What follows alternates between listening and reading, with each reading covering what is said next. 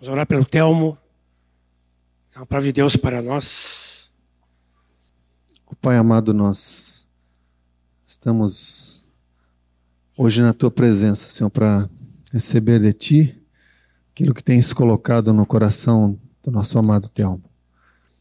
Vem fazer dele agora a tua boca, Senhor, e abre os nossos ouvidos e nosso entendimento para no nosso espírito recebemos e acolhemos a tua palavra, Senhor.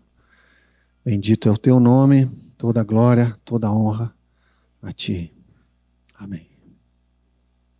Mas Deus prova o seu próprio amor para conosco pelo fato de ter Cristo morrido por nós, sendo nós ainda pecadores. Esse é um dos nossos textos mais amados, né? Junto com João 3,16, que nos mostra o amor particular de Deus para cada um. Às vezes, quando nós lemos um versículo que fala em nós, vós, por algum motivo não aplicamos muito especialmente ou particularmente para, para mim. Por isso eu quero sugerir que os irmãos leiam Romanos 8 assim, 5, 8, agora sim. Mas Deus prova o seu próprio amor para comigo, pelo fato de ter Cristo morrido por mim, sendo eu ainda um pecador. Amém? Fica mais íntimo, né? Fica mais pessoal quando você entende que aquele sacrifício foi por ti também particularmente. É uma coisa dizer que Cristo Jesus é o nosso Salvador, e outra é dizer que Ele é o meu Salvador, o meu libertador pessoal. E o meu Senhor agora é quem eu obedeço e quero seguir. Então vamos dizer assim, Romanos 5,8: Mas Deus prova o seu amor para comigo, pelo fato de ter Cristo morrido por mim, sendo eu ainda um pecador. De novo, mas Deus prova o seu próprio amor para comigo, pelo fato de ter Cristo morrido por mim, sendo nós ainda pecador. O teu amor. Vamos cantar esse? Não precisa só cantar assim de voz. Coloca aí, Samir. Para que meditemos nessa noite um pouco mais sobre o grande amor de Deus por cada um de nós. O teu amor se estende além do céu, constantemente mostras que és fiel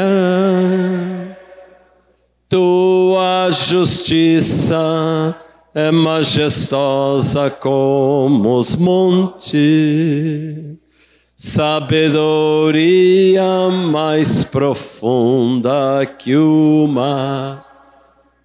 Mas vens comigo está. Na hora do comigo, bota a mão no teu peito. O teu amor se estende além do céu, constantemente. Mostras que és fiel, tua justiça é majestosa como os montes, sabedoria mais profunda que o mar. Mas vens comigo está o teu amor me enche o coração,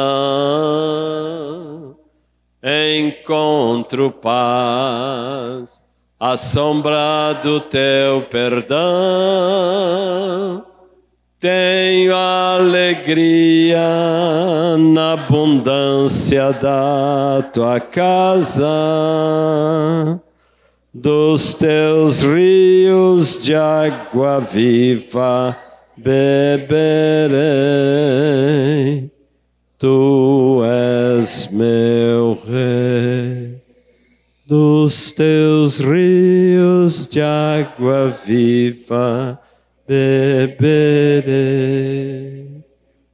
Tu és Eu oro, Pai, em nome de Jesus, que cada irmão aqui, cada amigo em Cristo, venha sentir de um modo muito especial a grande profundeza do teu amor por cada um que está aqui, Senhor. E quando sente isso e quando recebe esse amor, possa também, como eu também, manifestar um intenso amor por ti. Como aquela pecadora que ungiu os teus pés e os secou com seus cabelos, reconhecendo o teu grande amor por ela que a transformou numa nova criatura. O que seríamos de nós, Jesus, não fosse o teu amor ter tocado as nossas vidas? Aonde estaríamos agora, Senhor? Nem sabemos onde poderíamos estar, talvez já mortos, por causa do pecado que tanto nos estragou.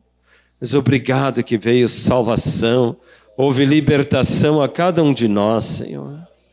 Te damos muitas graças, Jesus teu grande amor por nós. Tivemos aqui duas pregações muito importantes aí nesses últimos dois meses, uma do Daniel Souza e outra do Moisés Moraes, que falavam do grande amor descendente, descendente no sentido de descer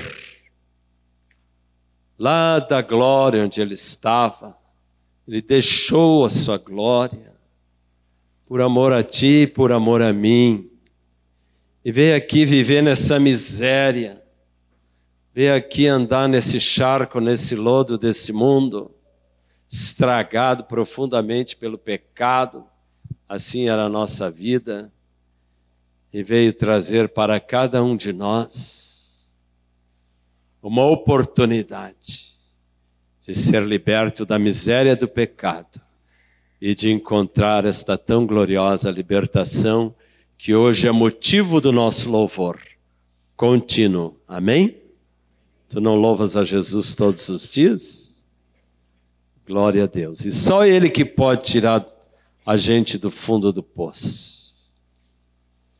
Conta-se a história de um homem que caiu no fundo de um poço e ele estava lá atolado até que o peito. E aí ele começou a gritar, já que não podia sair dali de dentro. Tem alguém aí fora que pode me tirar daqui? Por favor, tem alguém aí fora que pode me tirar daqui? Aí passou um conhecido mestre, Confúcio.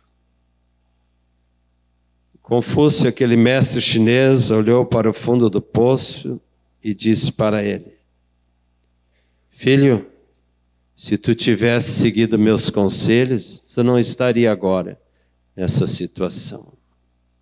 E tendo dito isto, passou de largo. Não fez nada pelo miserável. Ele continuou gritando, ele continuou clamando passou o grande mestre dos japoneses, Buda. Olhou para o fundo, viu a miséria daquele homem e disse a mesma coisa. Filho, se tu tivesse seguido os meus conselhos, jamais terias caído tão fundo. E ele continuou clamando, vendo que aquele homem foi embora, e clamou mais uma vez e gritou: desesperado, com a esperança que ainda passasse mais alguém. E aí passou, já sabe quem, né? O nosso Senhor Jesus. Ele olhou para aquele homem com compaixão, lá no fundo do poço, e ele mesmo foi descendo, descendo, descendo até o poço, e arrancou aquele homem do lodaçal e o fez uma nova criatura. Amém? Só Jesus pode fazer isto. Jesus é o único cujo túmulo está vazio, amados. Todos os fundadores de religiões, você pode visitar o túmulo do Allan Kardec, os marcos do Maomé uh, e de outros grandes líderes de religião. Todos eles lá estão com seus túmulos onde foram enterrados. Mas só o nosso Senhor não está mais lá, porque Ele está vivo. E esse deve ser o motivo contínuo de, no, de nosso louvor. Então o amor de Deus, amados, é tão grande que vem aqui no, nesse charco, vem nesse lodaçal, como disse o salmista Davi, né? Esperei confiantemente pelo Senhor, e Ele me livrou e me tirou de um poço de perdição e colocou os, meus pés sobre uma rocha e colocou nos meus lábios um novo cântico, um hino de louvor ao nosso Deus. Eu quero e oro que cada um de vocês que ainda não teve, e ora por aqueles que estão lá na salinha também, que experimente essa noite de modo muito íntimo o grande amor de Jesus. Existem duas noites na Bíblia, noites muito marcantes. A primeira, certamente, você já está lembrando, né? A noite em que os anjos cantaram louvores lá no céu, apareceram no céu e cantaram glória a Deus nas maiores alturas. E um anjo maior apareceu para os pastores que estavam cuidando das ovelhinhas no campo e disse: Não temais. Eis que vos trago boas novas de grande alegria, é que hoje nasceu ali, ó, na cidade de Davi, o Salvador que é Cristo Senhor. Nunca houve noite como aquela. Já imaginaram? Se a gente tivesse tido esse privilégio de ver um coral de milhares de anjos, privilégio que tiveram aqueles pastores naquela noite maravilhosa, que estava assim inaugurando a nossa salvação quando Jesus, o Verbo, se fez carne, e como diz lá em João, vimos a sua glória, glória como do unigênito do Pai. Não tivemos o privilégio de estar com aqueles pastores, mas também a luz de Cristo veio brilhar na nossa noite escura, não veio? Amém? E agora nós podemos vibrar e nos alegrar com Deus que Ele veio. O povo que andava em trevas viu viu grande luz. E para os que habitavam na região da sombra da morte, como dizia Isaías já profetizando, resplandeceu-lhes a luz. A outra noite muito marcante na vida de Jesus foi a chamada noite da Quinta-feira Santa. Uma quinta-feira muito especial. Toda aquela semana que começou no domingo, quando Jesus entrava na cidade de Jerusalém sendo ovacionado pela multidão com palmas nas mãos, cantando Hosana ao que vive, ao filho de Davi. E aí Jesus sabia o que, que estava já, come, iria começar a acontecer. E naquela quinta-feira marcante, maravilhosa, num ambiente assim de muito mistério divino, mistério que ia ser revelado na vida daqueles homens que ainda não tinham entendido bem o grande e maravilhoso propósito de Deus. Jesus começou a abrir seu coração e falou maravilhas, como você vê ali em João capítulo 13. E num gesto de extremo amor, ele desceu mais um pouco da sua glória quando lavou os pés sujos, imundos daquele homem, lavando-os com água e secando-os com uma toalha. Esse é o amor de Jesus que desce, desceu da sua glória, como nós cantamos. Veio habitar aqui como um pobre bebezinho que teve que nascer num coxo, numa cocheira fétida, porque não havia nenhum lugar em nenhuma hospedaria onde ele poderia ter nascido de uma maneira mais digna. Deus se revela de maneiras tão incríveis. E só aqueles que têm fé no Senhor Jesus podem entender como ele desceu, como ele se humilhou para nos exaltar. Amados, depois daquela quinta-feira maravilhosa, o dia mais trágico na vida de Jesus foi a sexta-feira, quando já naquela madrugada que ele foi traído, recebeu o beijo traidor de Judas, os acontecimentos foram se sucedendo até que ele foi colocado ao lado de dois malfeitores na cruz. E a Bíblia dizia já profeticamente no Antigo Testamento: Maldito todo aquele que for pendurado no madeiro. E ele foi maldito, meu amado. Maldito para que tu fosses bendito. Amém? Ele foi maldito para que eu e tu nos tornássemos benditos, ou seja, abençoados. Porque ali naquele Calvário, naquele sofrimento, naquela dor, naquele instrumento pavoroso, onde só assassinos e pérfidos malfeitores eram crucificados, Jesus entregou sua vida a cada um, por cada um de nós. Eu gosto de meditar e queria meditar um pouquinho essa noite em algumas ou nas palavras que Jesus disse naquele momento que ele ficou pendurado na cruz das nove da manhã às três da tarde aproximadamente, naquela fatídica sexta-feira. Porém, uma sexta-feira que teve consequências eternas para todos que nele creem. Eu queria meditar nessas últimas palavras de Jesus, rapidinho com os irmãos, porque cada uma delas tem um significado muito profundo seguindo assim uma ordem que a gente pode pesquisar na Bíblia, dentro de uma harmonia dos evangelhos, pegando em Lucas, João, especialmente, essas palavras provavelmente seguiram essa ordem, conforme nós vamos colocando aqui. Enquanto ele estava sendo crucificado, conforme tu podes ver já aqui, em Lucas 23, versículo 34.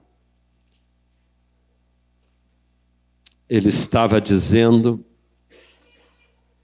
Pai, perdoa-lhes porque não sabem o que fazem. Assim que tinha sido crucificado, como diz aqui no 33, ao lado de dois malfeitores, um à direita, outro à esquerda.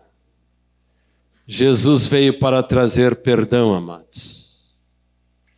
Jesus sabe como é triste a nossa situação de pecadores que trazem essa imagem deformada como herança de Adão. Mas aqui, até mesmo pelos seus inimigos, e ele nos mandou, ensinou que devemos amar até os nossos inimigos. Ele disse essas palavras cheias de ternura e amor por aqueles que o estavam maltratando, crucificando, cuspindo nele, açoitando. Pai, perdoa-lhes, porque não sabem o que fazem.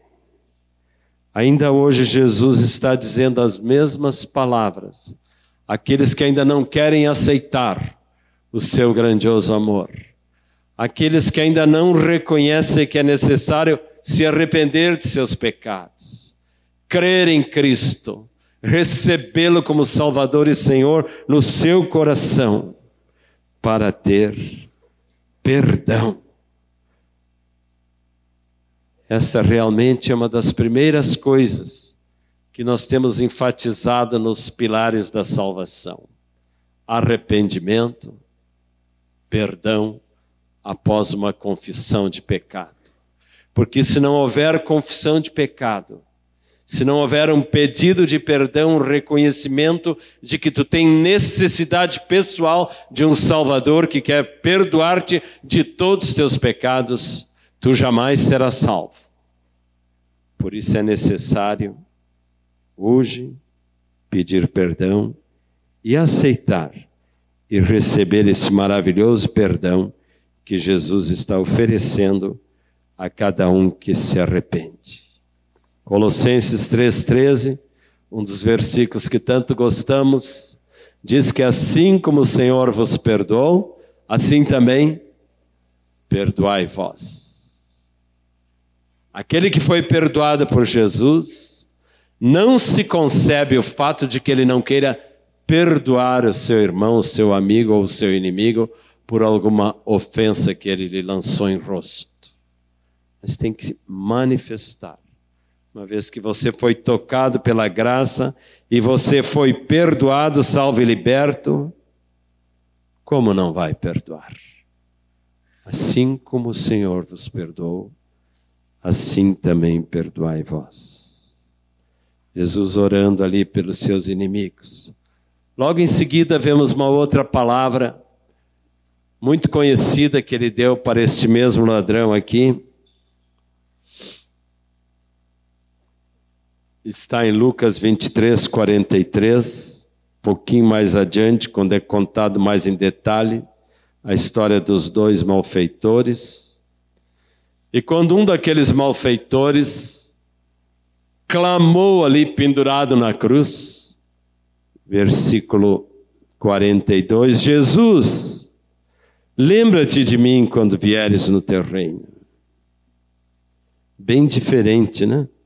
Da atitude do outro malfeitor no versículo 39, que zombava de Jesus, dizendo: Tu não é o Cristo, tu não é o Cristo, ungido de Deus, Cristo quer dizer ungido. Tu não é Jesus, Salvador dos homens. Por que, que não te salva a ti mesmo e a nós também? não estava entendendo. Não estava entendendo.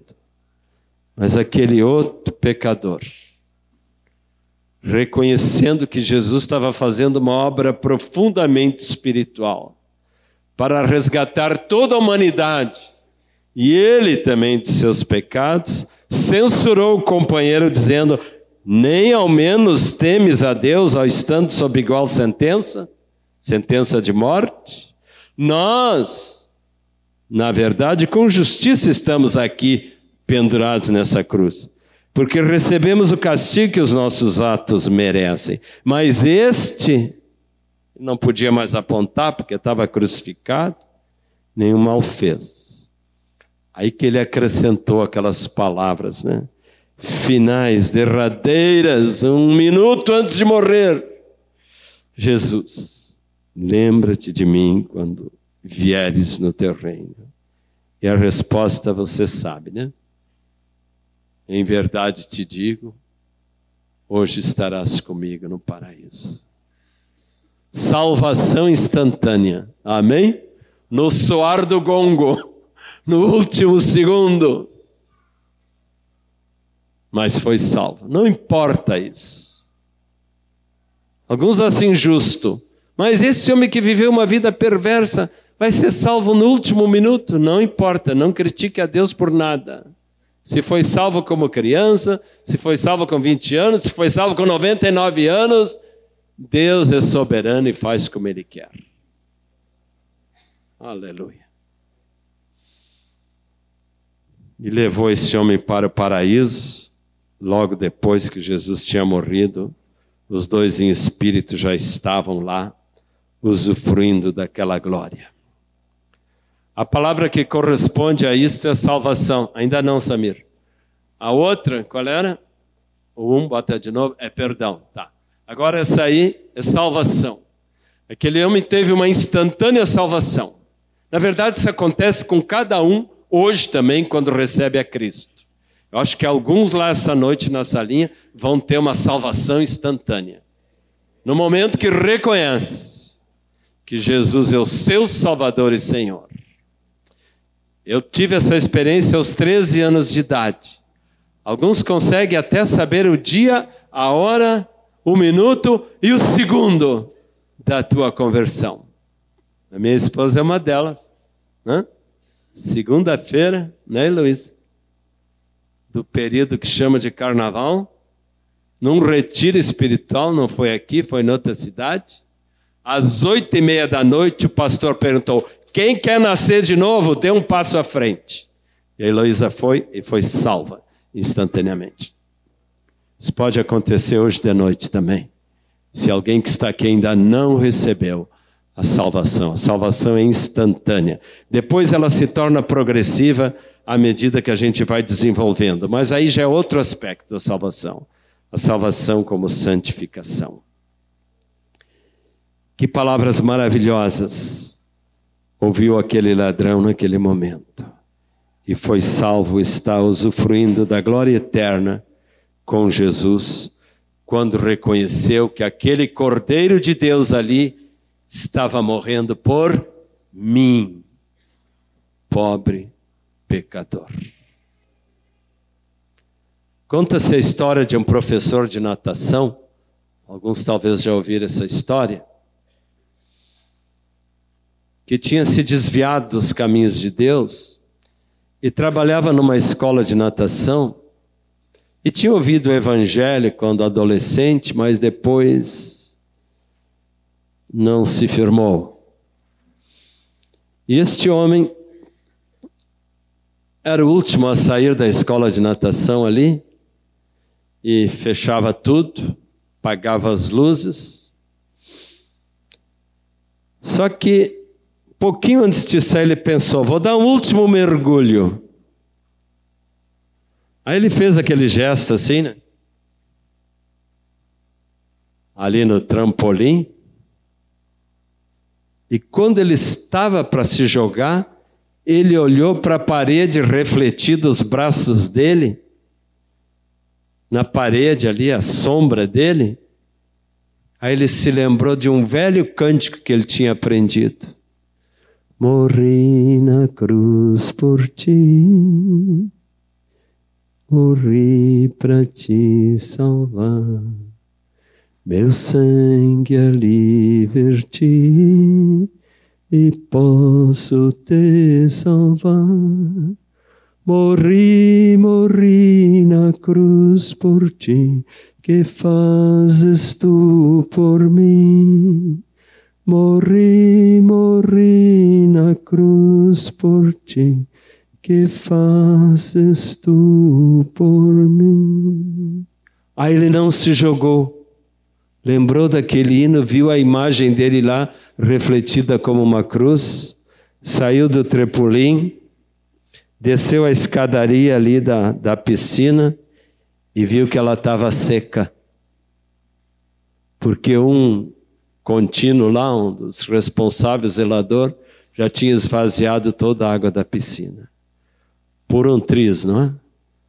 Ele se livrou de ter uma morte horrível, não fosse a providência de Deus que salvou aquele homem e desde então ele se tornou um fiel servidor de Jesus.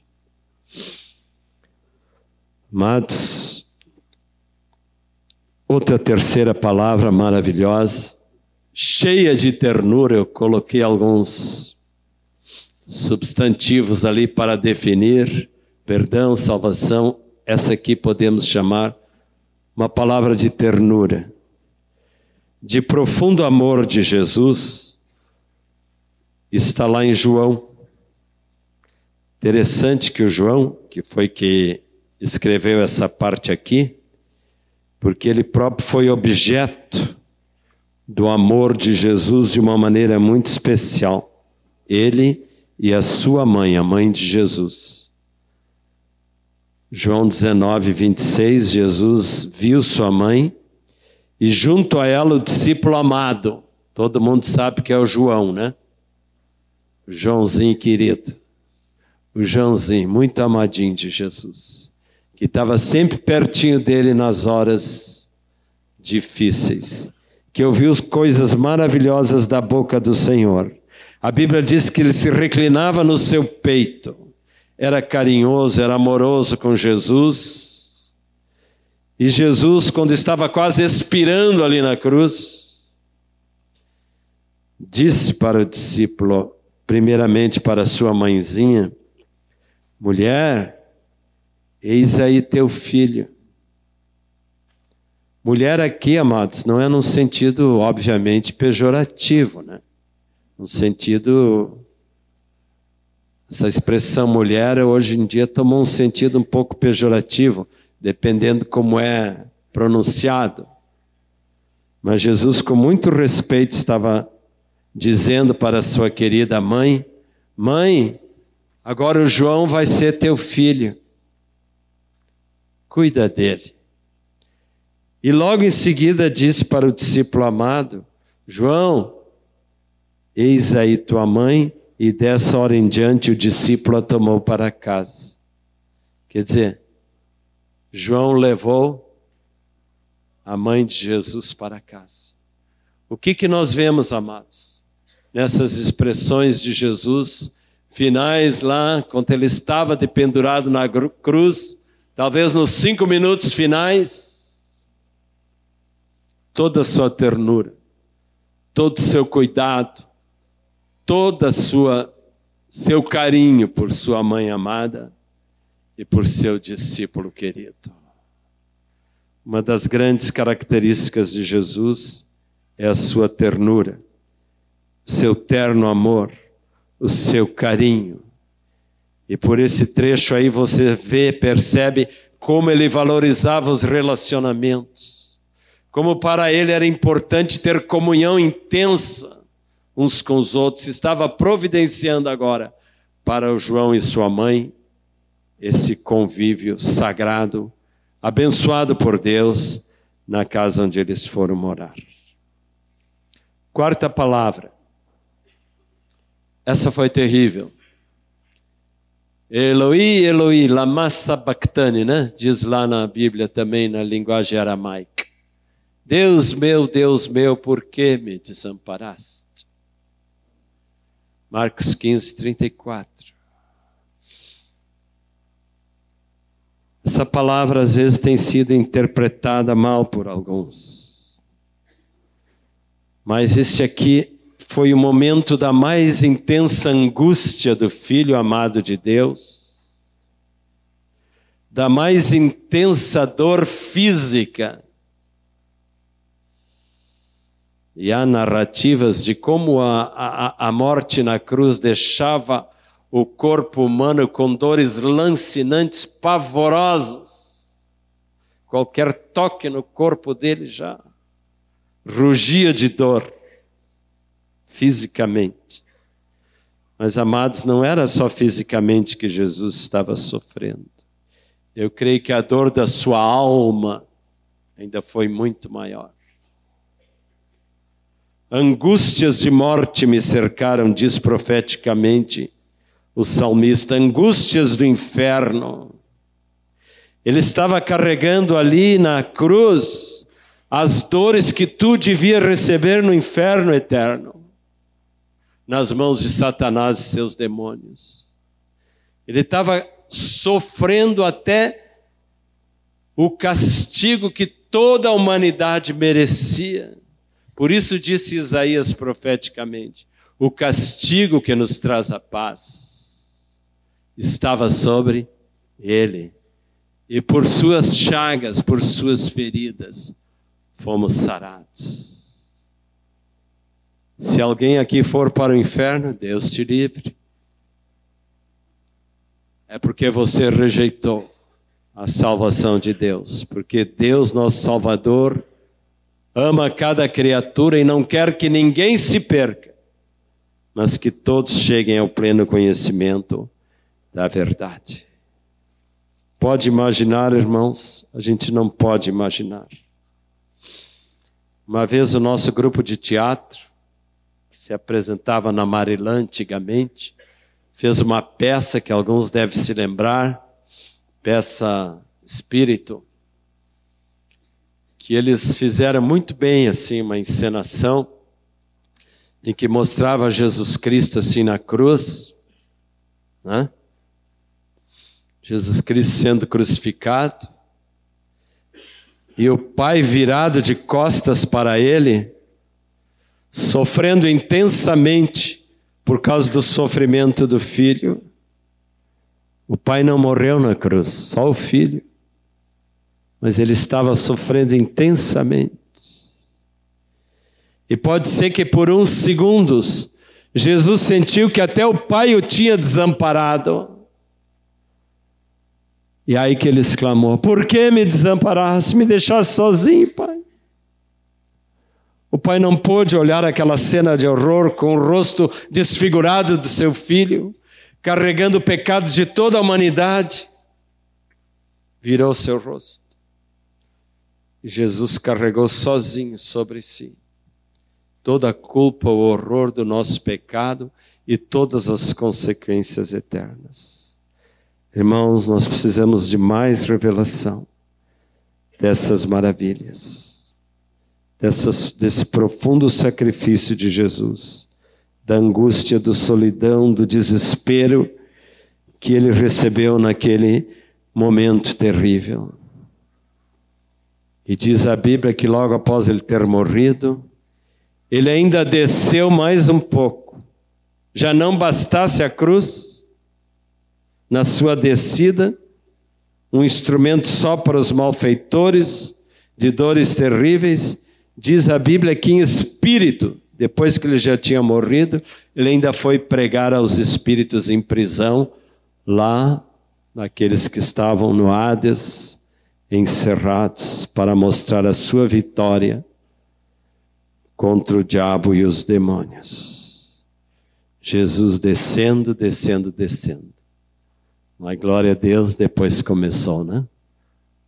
Uma nova etapa depois que ele ressuscitou. Mais uma palavra das últimas dele na cruz. Tenho sede. João 19, 28. Jesus, como um ser humano igual a nós, Jesus que se esvaziou de toda a glória eterna, ele era ao mesmo tempo homem e Deus, Deus e homem. Esse é um mistério na pessoa de Jesus, muitas vezes difícil para os teólogos explicarem. Não importa, mas é uma verdade muito importante. Se ele tivesse, tivesse sido apenas homem, nós jamais teríamos um Salvador. Mas porque ele era divino, ele era Deus também, foi necessário que Deus em Cristo nos salvasse.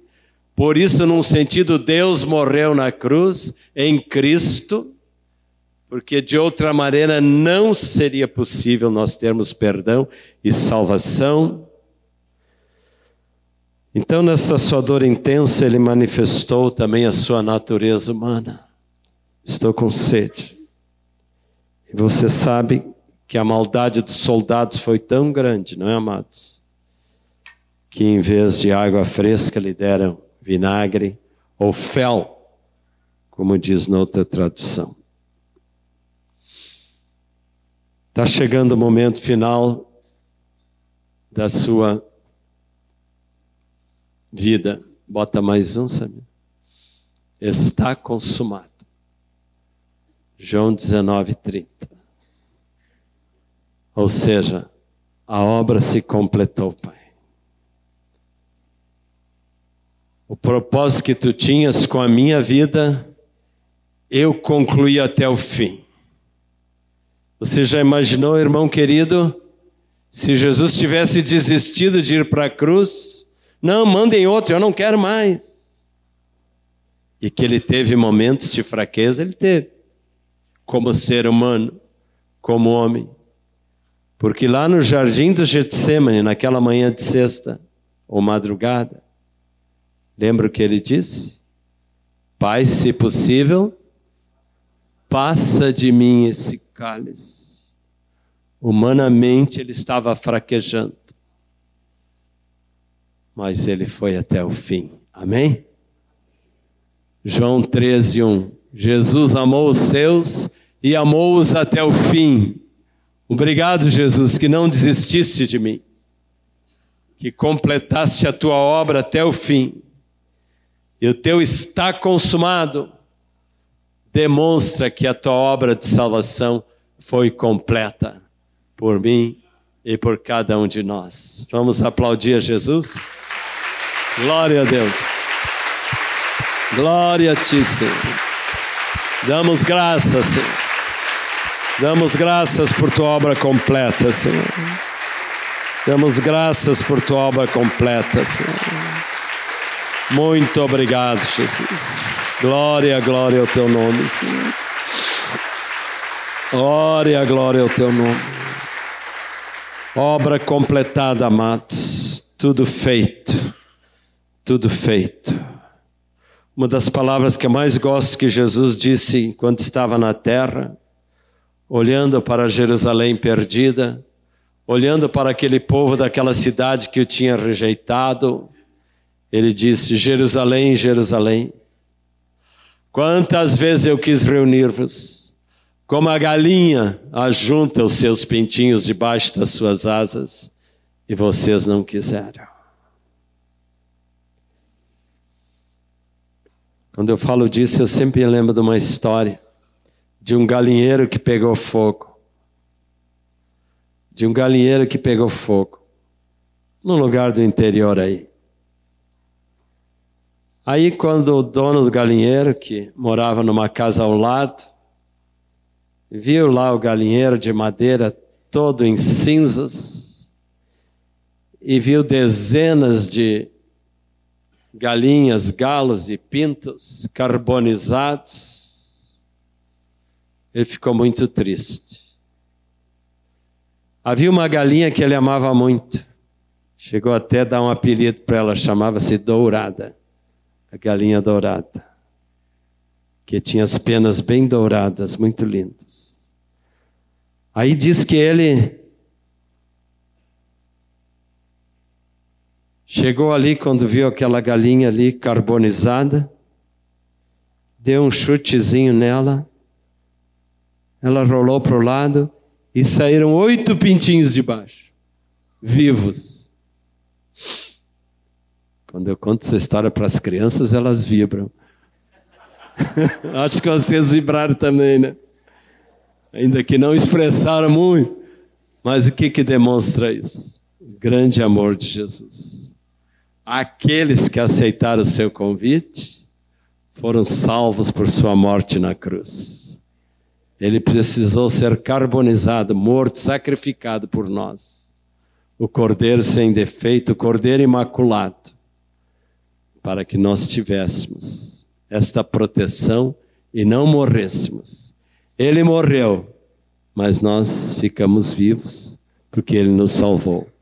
Mas glória a Deus que ele também está vivo agora. A última palavra dele: Pai, nas tuas mãos entrego meu espírito. Foram quase instantâneas essas duas palavras, conforme a gente vê aqui na Bíblia. Está consumado, Pai, nas tuas mãos entrega o meu espírito. Rendição completa. Tinha acabado a boa obra, agora em espírito ele já estava na glória com seu Pai. O seu corpo ainda ficou três dias esperando na sepultura, mas Deus ressuscitou no glorioso domingo de Páscoa. Amém, amados? Todas essas verdades que foram expostas aqui faz parte do grande propósito de Deus, do tremendo plano da salvação. Por isso essas meditações sempre são boas, porque em cada uma dessas palavras aí ele estava nos incluindo. Ele estava manifestando seu amor por nós. Ele estava nos incluindo no seu propósito de ter esta grande família na terra para a sua glória. Amém? Vamos cantar mais um sobre o amor? O grande amor do Senhor nunca sai de pé. Suas misericórdias não chegam ao fim cada dia se renovam, sim, cada manhã. Fiel e grande és tu, Senhor. Fiel e grande és tu, Senhor.